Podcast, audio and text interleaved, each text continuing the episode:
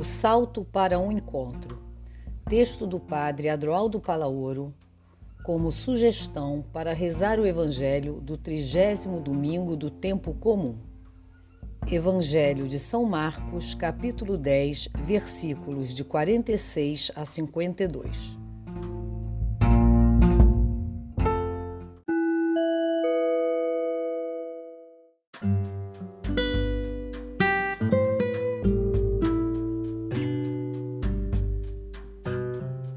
Cego jogou o manto, deu um pulo e foi até Jesus. Marcos 10, versículo 50. A imagem do cego à beira do caminho de Jericó pode ser uma ocasião privilegiada para desvelar, tirar o véu, o sentido do nosso seguimento de Jesus. Seguimento que implica, ao mesmo tempo, ter os olhos fixos em Jesus e os ouvidos afinados para escutar o clamor que vem das margens. Esta cena pode também ser um momento oportuno para descer em nossa interioridade e ali encontrar os Bartimeus que nos habitam e que estão gritando por luz. Feridas, fracassos, traumas, experiências não integradas, fatos não processados. À beira do caminho, Bartimeu é o símbolo da marginalização, está fora do caminho, jogado na sarjeta, sem poder se mover, percebendo como os outros passam e dependendo deles.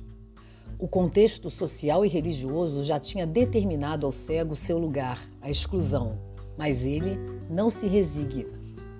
Continua procurando superar sua situação, apesar da oposição das pessoas. Sentiu, na passagem de Jesus por ele, a oportunidade única para expressar sua carência e gritou. O cego nunca imaginaria que a luz estaria passando ao seu lado e que tinha chegado para ele a ocasião única de deixar-se iluminar por ela. Por isso, o único meio para expressar seu profundo desejo de sair de sua escuridão era sua voz. Pôs-se a gritar com todas as suas forças e a chamar o caminhante de filho de Davi. Seus gritos despertaram uma reação negativa naqueles que acompanhavam Jesus e, em seguida, tentaram levantar diante do cego um muro de recriminações e proibições. Mas o cego continuou a gritar, esperando que sua voz alcançasse aquele que estava do outro lado do muro, antes que continuasse caminhando e afastando-se dele. Mais uma vez aparece a sutil ironia de Marcos. Os que seguiam Jesus eram um obstáculo para que o cego se aproximasse dele. Os mais próximos a Jesus continuavam sem ver. O cego imediatamente ouviu outra voz que se dirigia a ele e fazia saltar pelos ares a distância que os separava. Chamai-o. Em menos de uma linha se repete por três vezes o verbo chamar. O chamado antecede sempre ao seguimento. O menor gesto de acolhida foi suficiente para o cego jogar um manto, dar um salto, andar tateando e com cuidado e se aproximar junto daquele que o havia chamado. Agora confia, embora não veja ainda. O manto representa o que havia sido até o momento. Era seu refúgio que agora se converte em um estorvo. Ao jogar seu manto para o lado, poderíamos dizer que o cego abriu mão daquilo que o protegia e retira a máscara, atrás da qual havia se escondido. Quer ir até o Mestre do jeito que é, com toda a sua necessidade e impotência. Levanta-se com um pulo, como que eletrizado pelo convite de Jesus. Toda a sua esperança está agora focada no filho de Davi.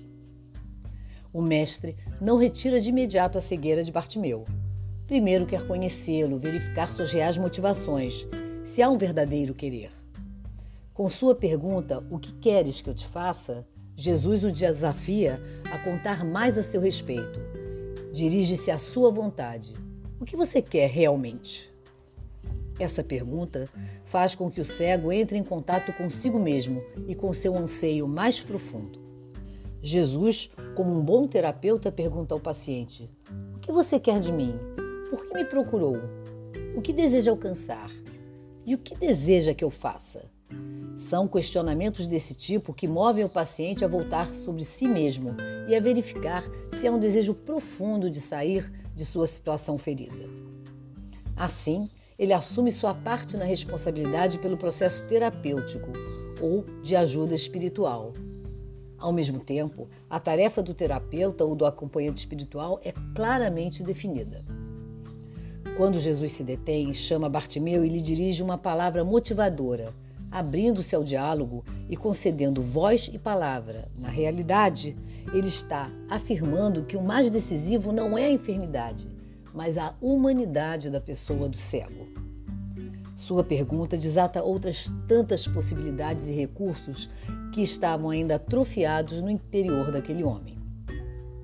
A imagem do cego à beira do caminho se revela como instigante e provocativa. Muitas vezes, nossa vivência do seguimento de Jesus pode cair no marasmo, sonolência, estagnação, medo, repetição, inércia e fixismo. Mas ela pode ser conduzida também com sabedoria e imaginação.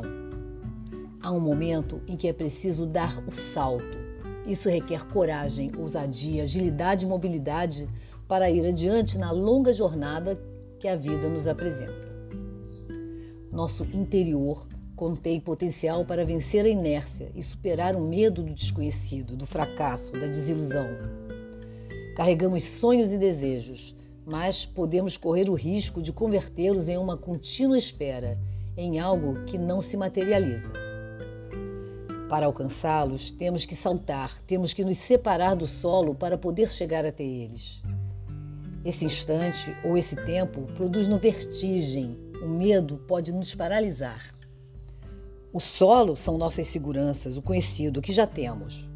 O solo é nossa realidade. Renegar o solo que nos sustenta é viver maldizendo nossa realidade, não a aceitando. Aquele que não conhece e não aceita o solo no qual pisa, não pode saltar.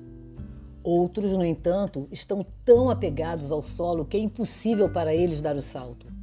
A realidade para eles é como o asfalto nos dias calorosos de verão. Os calçados ficam colados no chão. Estão tão presos ao presente imediato, impedidos de serem usados no salto criativo. Para dar o salto ousado, é preciso fazer como o cego Bartimeu desversilhar-nos de um nosso manto, fardo inútil e peso que nos, nos imobiliza à beira do caminho. É ele que impede nossa agilidade e mobilidade no seguimento de Jesus. São nossos apegos, nossas falsas seguranças, nosso comodismo. É preciso também recordar, ao mesmo tempo, que não podemos lamentar o solo que pisamos. Ativar a atitude de gratidão por cada trecho do caminho, por cada salto feito, pelos momentos de risco e frios na barriga. No fundo, é preciso ter a tranquila certeza de que saltar é humanizador e plenificante.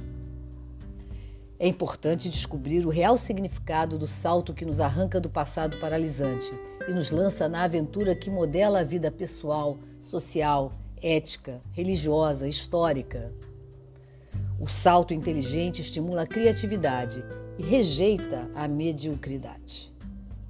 Para isso, devemos suscitar e cultivar o legítimo salto, que é fenômeno inovador e fecundo. Isso implica pisar o solo com a confiança de que sabemos que a vida está cheia de novas possibilidades, de metas que ainda não superamos, de encontros que ainda não se realizaram, de chamados aos quais ainda não respondemos de compromissos ainda não assumidos. Construir a vida que queremos implica saber saltar, saber partir e deixar para trás nossa situação de comodidade, os lugares cotidianos onde nos movíamos como peixe na água, onde nos sentíamos seguros. O salto lúcido mantém o olhar vigilante de discernimento. Em que direção saltar?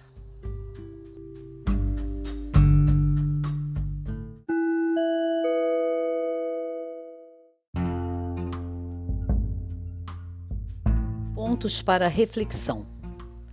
O salto autêntico reclama coragem àquele que está prostrado. De tempos em tempos, precisamos de saltos que nos ajudem a superar o medo e nos garanta a autonomia e a construção de nossa própria história. Há um impulso interior que nos convida a saltar do conhecido ao novo. Um novo projeto, um novo compromisso, uma nova missão. Isso implica momentos de risco, mas também ali está a serena confiança de que podemos e queremos saltar. Não no vazio, mas no encontro. A oração é o ambiente natural para concentrar-se e preparar-se para o grande salto da vida. O que lhe impede de desapegar-se do manto que lhe dá a falsa sensação de segurança e conforto? Que saltos mais ousados você está precisando realizar nesse momento de sua vida? Faça memória dos saltos que foram significativos na sua vida.